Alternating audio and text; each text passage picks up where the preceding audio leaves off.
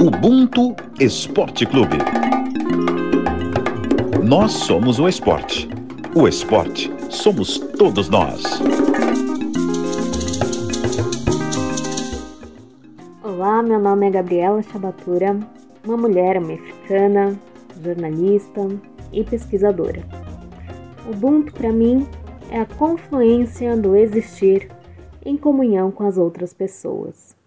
É honrar a minha ancestralidade e entender, como nos ensina Jurema Werneck, que os nossos passos vêm de longe. Ubuntu, portanto, é a conexão com a vida, a natureza, o divino, com a comunidade. Eu sou porque nós somos. Fala galera, o Ubuntu Esporte Clube está no ar Obrigada, Gabriela Chabatura, pela linda definição de Ubuntu dessa semana. Eu sou Rafael Serafim, editora de mídias audiovisuais aqui na Globo, e conto com dois queridos para essa resenha especial sobre a voz do milênio, a mulher do fim do mundo, a eterna Elza Soares. Começando com Diego Moraes, repórter do Esporte da Globo. E aí, meu irmão, ansioso para falar dessa gigante? Tô ansioso para falar dessa gigante e quem também teve a honra aí. Eu não conhecia a gigante pessoalmente só ouvindo músicas da Gigante, dançando meu samba de gafieira com a música da Gigante. Mas estou ansioso para saber qual foi a experiência do nosso convidado da semana ao conhecer essa gigante pessoalmente. Exatamente. Para completar a roda, meu xará, Rafael Cirne. E o Rafael, galera, foi o profissional responsável pelo áudio no documentário Elze Mané, Amor em Linhas Tortas, já disponível no Globoplay e que vai pautar a nossa conversa de hoje. Cara, esse cara aqui teve frente a frente com Elza Soares. E aí, Rafa, ficou nervoso? Como que foi esse grande encontro? Bom dia, boa tarde, boa noite aos ouvintes. Olha, fiquei muito nervoso. É uma responsabilidade muito grande. E ele tá nervoso ainda, gente. Não, Só, muito só... nervoso. Porque... Não, e eu soube que o cara, Diegão, ele é amado pela família da Elza, tá? Não é pouca coisa, não. Demais, eu tive um carinho muito grande né, por ela, pela neta. E Rafa, ele tá. para quem não, não conhece o Rafael Cirne, né? Eu conheço de algumas saídas de externas e tal, que ele é o. Ele não é só o responsável pelo áudio da Elza Soares, ele é o responsável pelo áudio de várias reportagens do esporte da Globo. E aí ontem eu fiz o convite, é, o episódio tendo ao ar essa sexta, fiz o convite exatamente ontem para ele. E ele, poxa, Diego, Cara, tô acostumado a captar o áudio, mas a falar, irmão, eu vou ficar tenso, vou ficar nervoso.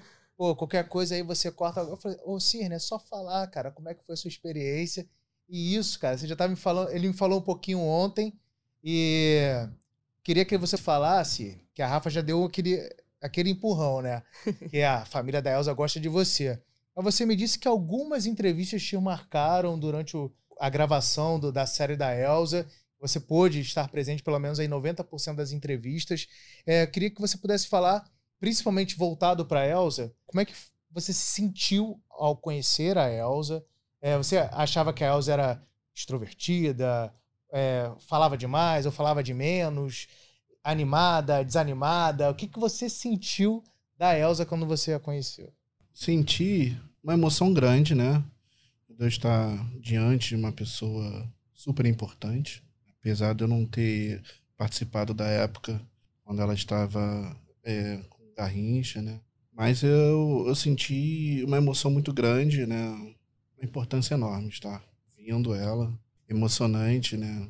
Tive várias entrevistas, muitas vezes, né? Eu escutei, foi maravilhoso. e, e, o que, que foi que mais te pegou ali? Você falou algumas ali. Você já reviu Inclusive, você maratonou praticamente a série toda, é, que tem quatro, quatro episódios, mas o que, que você.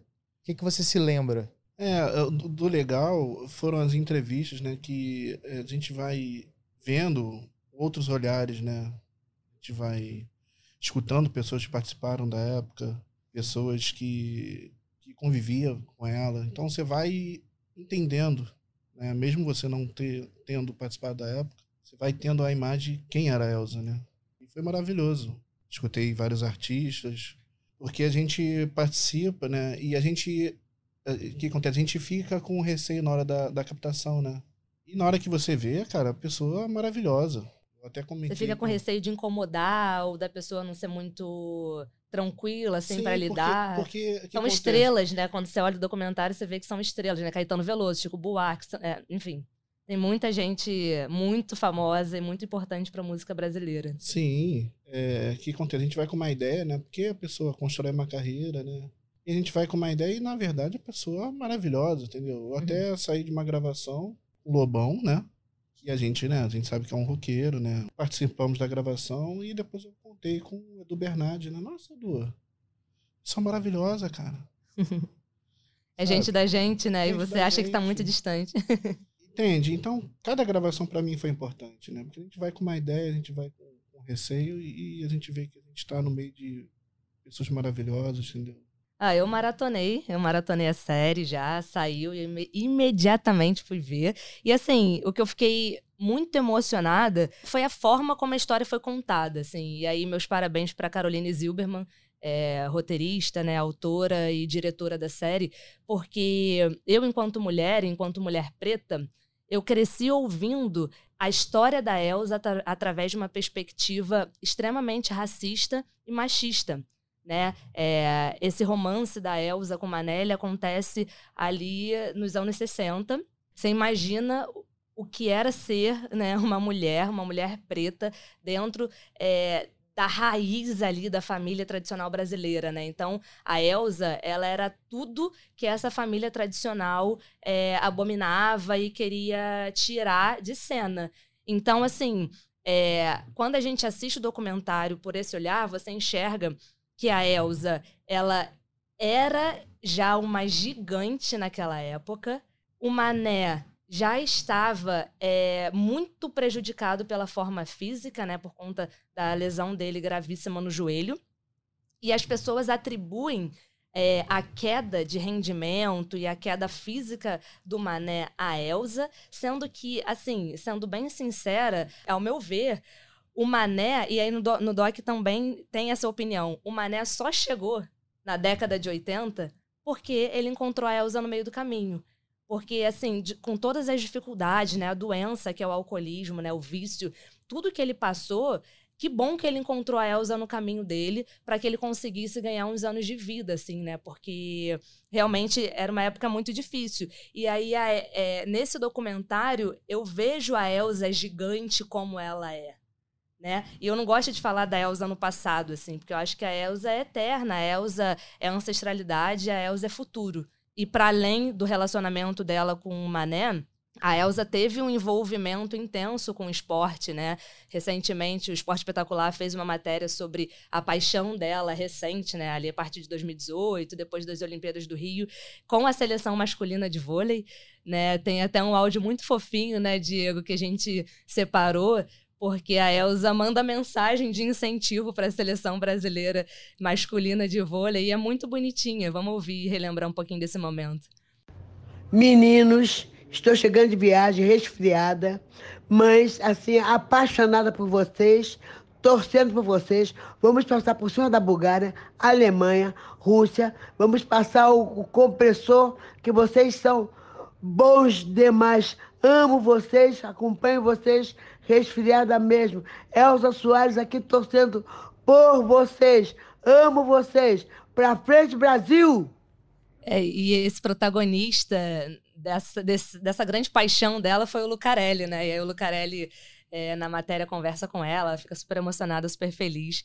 É, e é só uma das várias relações que a Elsa teve com o esporte, né? Claro que no documentário é muito focado em Elsa e Mané, mas a Elsa tinha, de fato, uma representatividade, assim, muito grande também no meio esportivo. Você conseguiu sentir alguma coisa assim da, da relação da Elsa com o futebol e com outros esportes quando você teve contato com ela? Ela ama, né? Senti que ela sempre se doava, né? É, eu acredito que a apro- aproximação dela com o Garrincha, o amor dela, realmente é de coração. E a gente até deu pra perceber, já que a gente tá falando, podcast é sobre o Doc, né? É, que foi em 62 ali que eles que oficializaram a relação deles e logo depois, logo se- é, depois do título, não sei se foi de- depois do título, não ficou bem É. claro, né? Se foi depois do título, se foi. É, o que acontece, eles estavam né? flertando ali naquela época, né? E aí o Garrincha promete. é, qual foi a. Promete o título. Isso, né? promete título, mas como foi o grande negócio ali? É. O negócio do jantar. Isso, O tipo, ela foi ser madrinha dele, né, num concurso. E aí o Newton Santos pede, pô, vai ser madrinha do Mané no concurso aqui do Jornal dos Esportes, que ele pode ganhar um carro se ele vencer. Aí ela aceita ser madrinha dele, ele vence o concurso, e aí ela conta que ele vai à casa dela agradecer. Não e- só uma vez. Não né? só uma vez, ele fica, ela, ele fica indo à casa dela agradecer e eles vão construindo uma relação, assim, né, muito próxima, de amizade e tal. Só que, assim, a Elsa tava longe de ser a única amante ou a, ou a única pulada de cerca que o Garrincha deu na vida, assim. Só que para aquela época era muito aceitável que os homens tivessem vários relacionamentos com outras mulheres, desde que eles não largassem a sua esposa e a sua família, seus filhos e tal.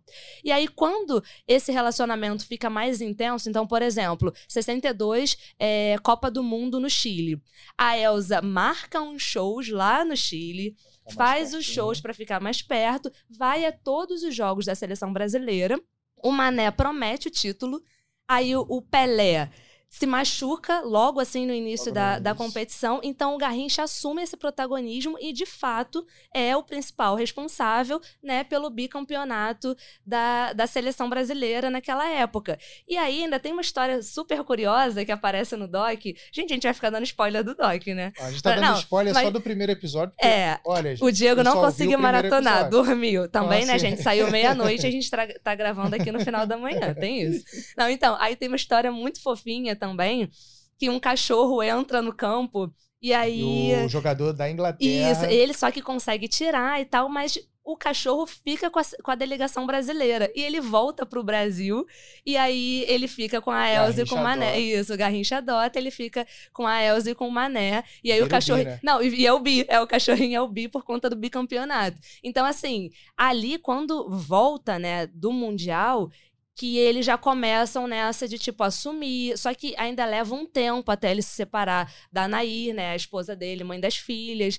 Então, e aí quando acontece essa separação, vai todo mundo contra a Elsa como se ela fosse a principal responsável, sendo que ela era uma mulher solteira e quem era casado era o Garrincha, né? Quem tinha que ter pensado nisso tudo era o Garrincha e não a Elsa. E a gente vê isso até hoje, né? Eu Até como hoje. mulher eu, Tipo, eu vejo isso até hoje, assim, o cara pode ser casado, a mulher solteira há 500 anos e quem sempre vira a pessoa errada, o pivô e tudo mais, é a mulher que estava solteira e não o cara que estava casado. né? É, acabou a Elsa é, recebendo o fardo do Garrincha ter deixado uma mulher com oito filhos Exato. e aí pagar esse preço. E ela viúva, né? Casou com 12 anos, foi obrigada ali pelo pai a casar, teve filhos, mas ela ficou com o marido dela até que ele morresse de tuberculose. É, infelizmente, né, isso daí aconteceu na época, né? A sociedade na época, era, eu acredito, né, meio covarde, né? Querer jogar a culpa nela. Uhum. Mas a verdade, acho- acredito que todos viram na época né, e sabem, né? O problema era físico do, do Garrincha. Quem não viu vai ver no documentário. Então, quem não viu vai E, ter cara, que ver no é tão emocionante, assim. é, E, assim, e eu aconselho maratonar, tá? Se você tiver um tempo, porque quando acaba um episódio, você quer imediatamente começar o outro, assim. Então, se eu. Ah, tá com um tempinho aí, final de semana chegando e tal. Eu mesmo, Maratona. eu mesmo meia-noite, eu loguei lá e comecei a assistir. Mas eu, eu, vou, eu vou só sair um pouquinho do tema do futebol e do esporte, Ah, porque nesse episódio inteiro, a, a frase que mais me marcou e eu anotei foi passar fome com dignidade. uhum. É, a Elsa, a carreira dela, em vários momentos, ela fala sobre fome, né? Inclusive a entrevista com Ari Barroso, que ela falou que, que ele foi, ela foi perguntada de que planeta ela era e ela respondeu do mesmo que o seu, o planeta fome. E o último o fim do mundo, ela fala sobre fome o tempo em vários momentos ela briga contra a fome, né? esse combate contra a fome que ela tem desde o início da carreira. E quando ela fala passei fome com dignidade, e a mãe dela ensinou isso, sabe, ainda criança, isso mexeu muito assim comigo, o quanto que a Elsa é, foi atemporal e quanto que ela se renovou também né, durante o, o discurso dela. Ela falou isso lá naquela época, fala isso hoje, mas de maneiras diferentes, porque ela sabe que as pessoas vão mudando e precisam de alguma forma colocar isso na cabeça que, olha, tá uma merda o que a gente vive, sabe? A gente precisa melhorar. E a capacidade dela, com 91 anos, né, conseguir se renovar e ainda dar o Sim. recado de várias formas. Não, ganhou Grammy, né? É. Já com mais de 80 anos. Exatamente, exatamente. Ela foram 35 discos lançados, né? Tem gente que não sabe se a Elsa fez samba, fez jazz, é, fez Nossa, bossa isso, negra. aham, eu É ia até falar loucura. isso, que ela dispensa apresentações, né? De fato, dispensa. Mas assim, no repertório da mulher teve samba, jazz, samba, jazz, hip hop, funk, bossa nova, MPB, soul, rock, rap. É inacreditável, é inacreditável que essa mulher. E, e não é. Ela não é um fenômeno da música popular brasileira, é da música brasileira. Eu quero saber de bastidor, Rafa. Pelo amor de Deus, conta pra gente Você- como foi gravar com essa mulher, pelo amor de Deus. Filmou um monte de isso. bastidor que não dá pra gente ver no podcast, porque é só áudio. É pra verdade. gente algum bastidor. Ó, eu soube pera- pela Carol Zilberman que o cara, além de ser amado pela família, o cara fez imagens de bastidores, foi uma coisa super divertida. E soube também que o cara tocou a campainha da casa do Chico Buarque pra entrevista, né, e tal. E aí ele tá esperando alguém atender e quando abre a porta, quem atende é o próprio Chico Buarque. Parece que o cara, de nervoso, ficou mais ainda. Foi isso, Rafa? Foi isso. Foi, foi maravilhoso pra mim, né? Na, na hora eu fiquei em choque, porque, cara, Chi- Chico Buarque, né? Eu tô ajudando a galera pra poder subir com equipamento, pra gente começar a entrevista. Eu acreditando que vai ser uma, uma outra pessoa que vai me receber, e quando a porta do elevador abre, era o Chico Buarque. Fiquei inchado de choque. Cara, Chico Buarque me recebendo, cara. Fiquei inchado de choque. E assim, na mesma hora, eu falei: Oi, Chico, tudo bom? Amigos. Como, assim, se eu fosse amigo íntimo dele, depois eu caí, assim, cara, é o Chico. E ele foi maravilhoso. Nos recebeu bem adorei. Adorei. Adorei porque era um sonho meu conhecê-lo. E não acreditei que em vida eu ia conhecer ele. Talvez numa próxima, mas nessa não. Pra mim foi maravilhoso conhecê-lo. Tô A pensando Rafa aqui. tá aqui pensando aqui assim. Não, é, "Ih, cara, eu tô, eu tô ih, ih". pensando assim, porque é isso, acho que a Elsa, ela transcende, assim, né? Um documentário que reúne grandes nomes, assim, que reúne grandes nomes da história, da cultura eh, do nosso país.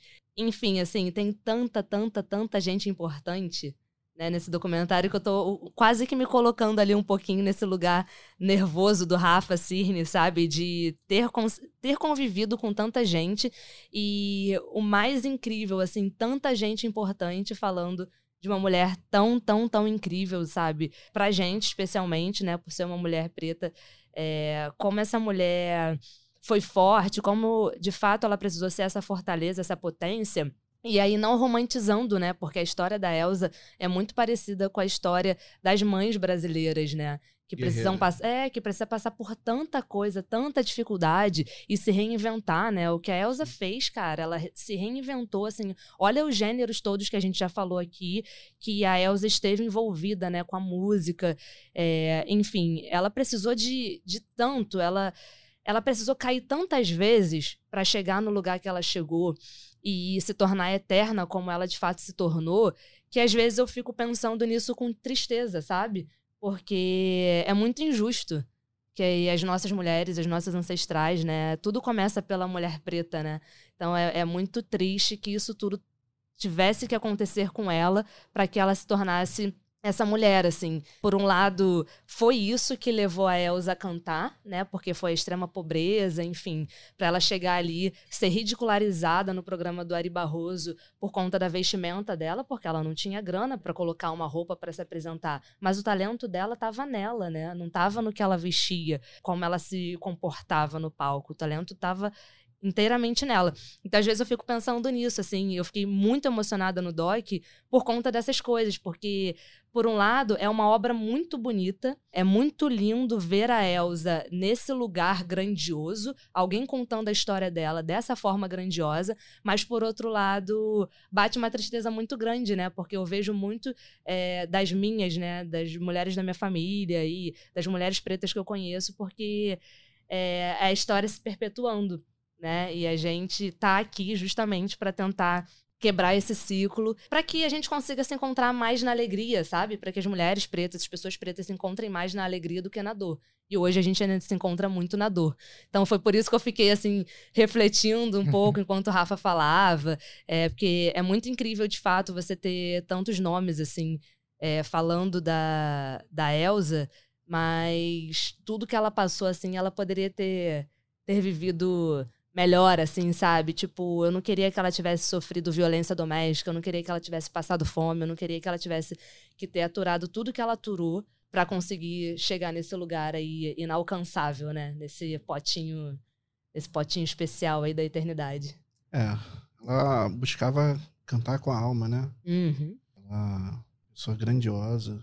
Vou só que, que você até falou com a gente um pouco antes da gravação. O que que te lembra só esse trechinho.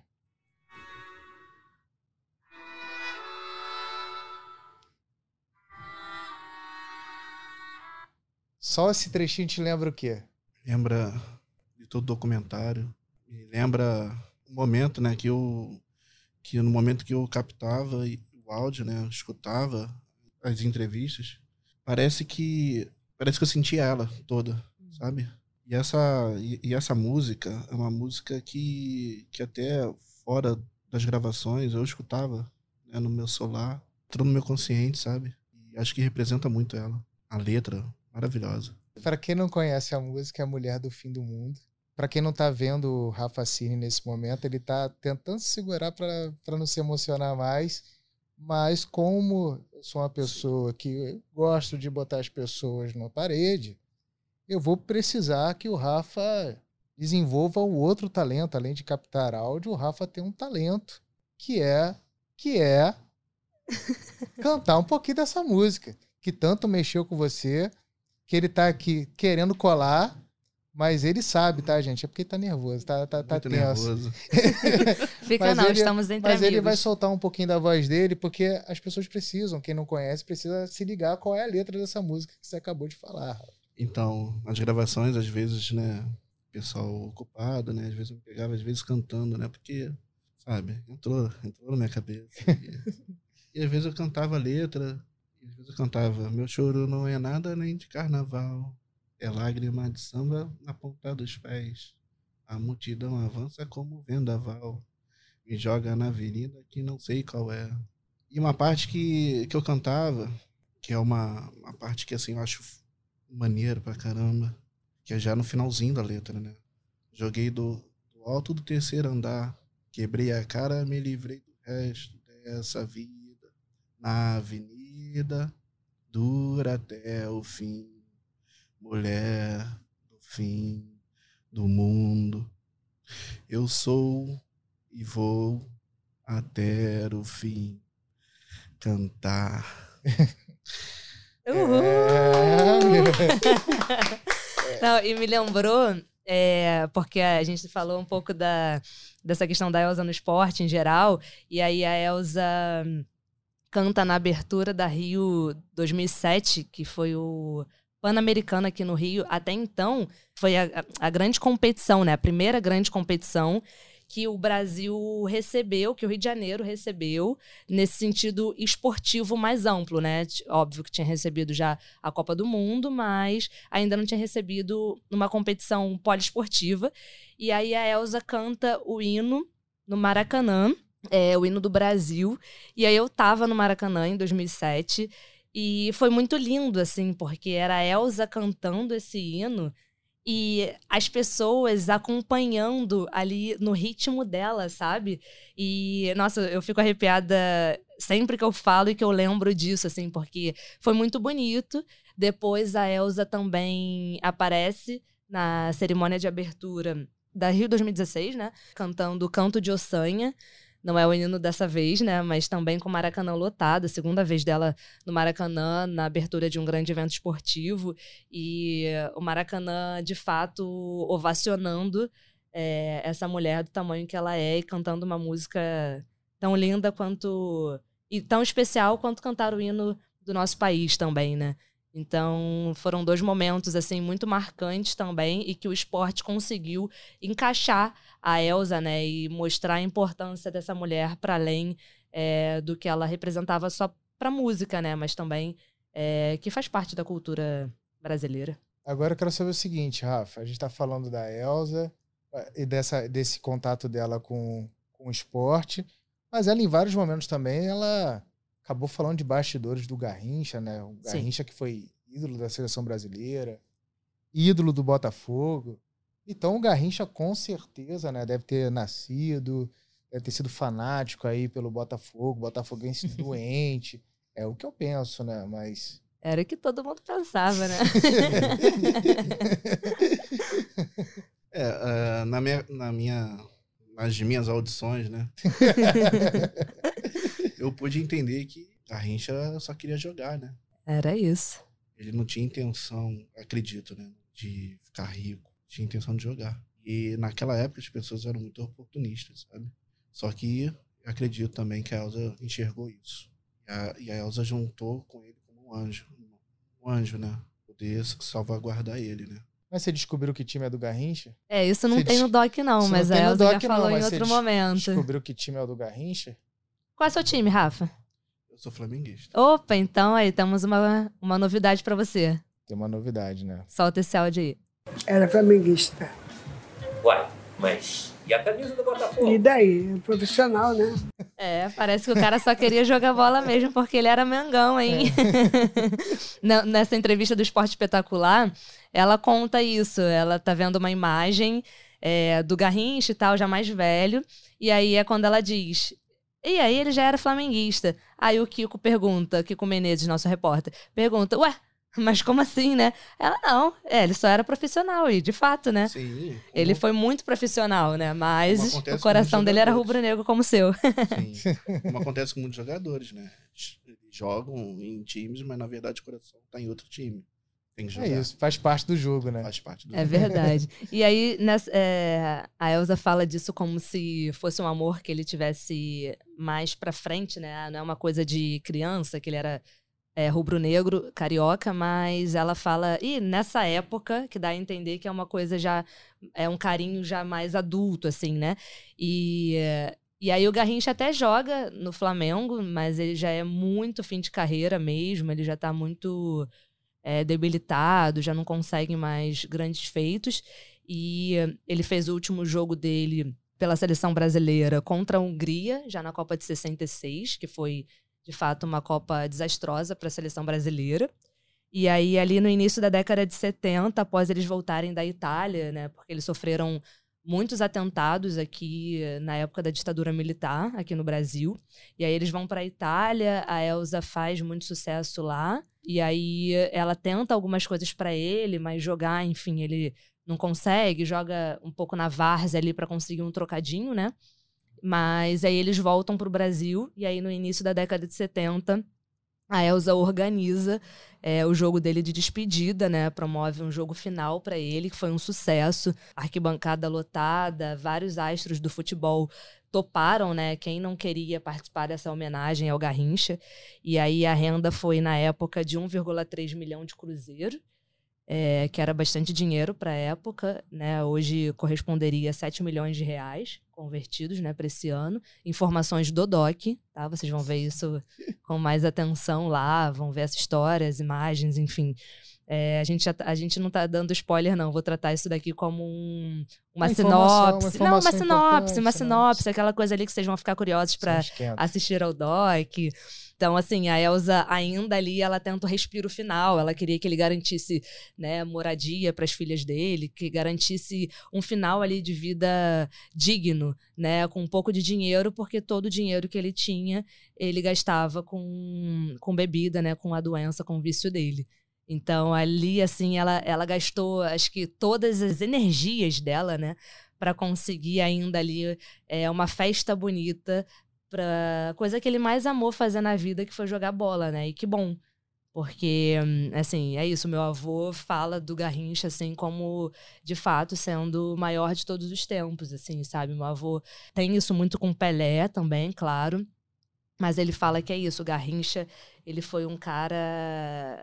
assim, é inacreditável. A gente não viveu para ver o Garrincha jogando, né? A gente vê, ainda bem que já existia audiovisual na época, que salvou assim um pouco de vídeo e tal pra gente conseguir desfrutar disso hoje, né? Ter o prazer de ver o Garrincha jogando. Mas é, nossa, ter vivido assim naquela época, né? Ter visto poder ir ao estádio, né? A gente aqui curte ir ao estádio, tal, poder ir ao estádio, é, se olhar para o campo e ter um Garrincha jogando, né? Deve ser uma coisa de fato impressionante. É, inclusive nas entrevistas eu escutei muito, né? Garrincha jogava melhor, né? Que o Pelé, né? É porque é, é, acho que é, é, isso, é diferente, assim, né?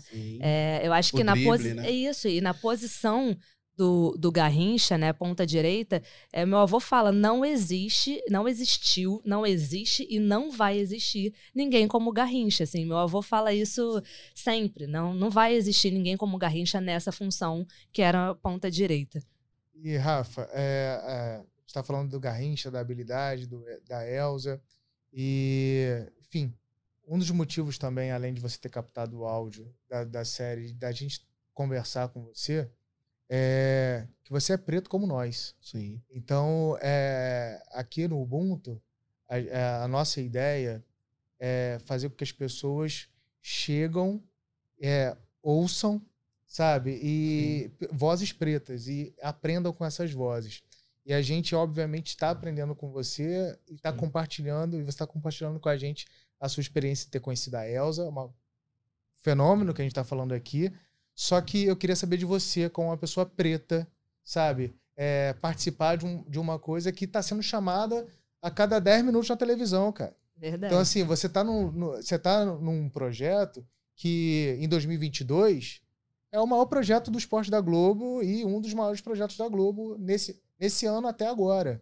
E você é uma pessoa preta, cara. Sim. A gente falou da Elsa, o quanto que a gente gostaria de falar de mais alegrias da história Sim. dela do que de assédio, de violência doméstica, de racismo. E aqui a gente está exaltando a pessoa preta que estava né, participando dessa, dessa coisa, de contar a história da Elsa. Eu queria saber de você o que, que você sente é, por ser o nosso representante nesse documentário. Sinto vitória. Vitória, que é uma conquista grande. Né? Participar de um documentário que é um sucesso. Falar de uma pessoa maravilhosa, do amor, né? entre duas pessoas maravilhosas. Né? Pretas. Pretas. Para mim é uma honra participar dessa, dessa captação de áudio, né? É, você tá falando de uma das funções mais importantes num documentário, né, cara? Imagina. Imagina é, um podcast sem um áudio. É, é, isso, imagina um podcast sem áudio, imagina um documentário. Ah, termina a gravação com a Elza Soares, vai para casa no capítulo áudio. Ima Aí, imagina, meu irmão. Imagina, o audiovisual sem o áudio. É. Imagina no momento da entrevista, você com fone de ouvido, você está ao lado da câmera, mas você está com a responsabilidade de escutar tudo que a pessoa tem para nos falar. Verdade eu fui uma das primeiras pessoas a escutar. Por muitas vezes eu me emocionei, porque a gente sente algumas coisas, né? E o que ela fala é verdade, né? A história que ela contou do que era a sociedade na época, né? a luta dela, para ela foi, foi uma batalha muito grande cantar. Acredito que somente ela poderia trazer isso pra gente. É, galera. Com esse depoimento emocionado de Rafael Cirne, a gente vai encerrar mais um episódio do Boom Esporte Clube. A Elsa faleceu no dia 20 de janeiro, aos 91 anos.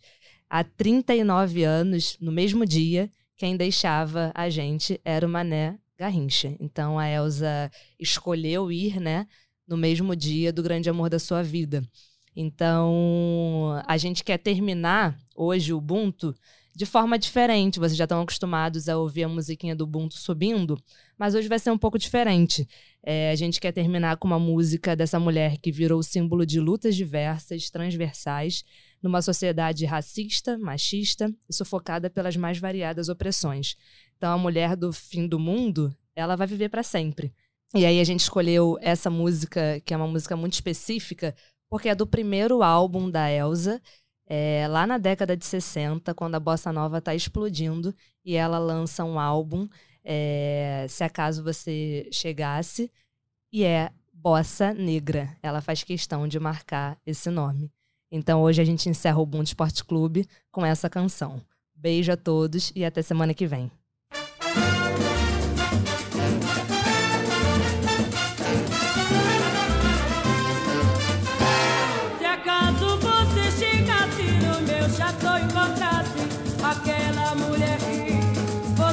gostou. Será que tinha coragem de trocar nossa amizade por ela que já te abandonou? Se acaso você chegasse no meu chateau e encontrasse aquela mulher que você gostou.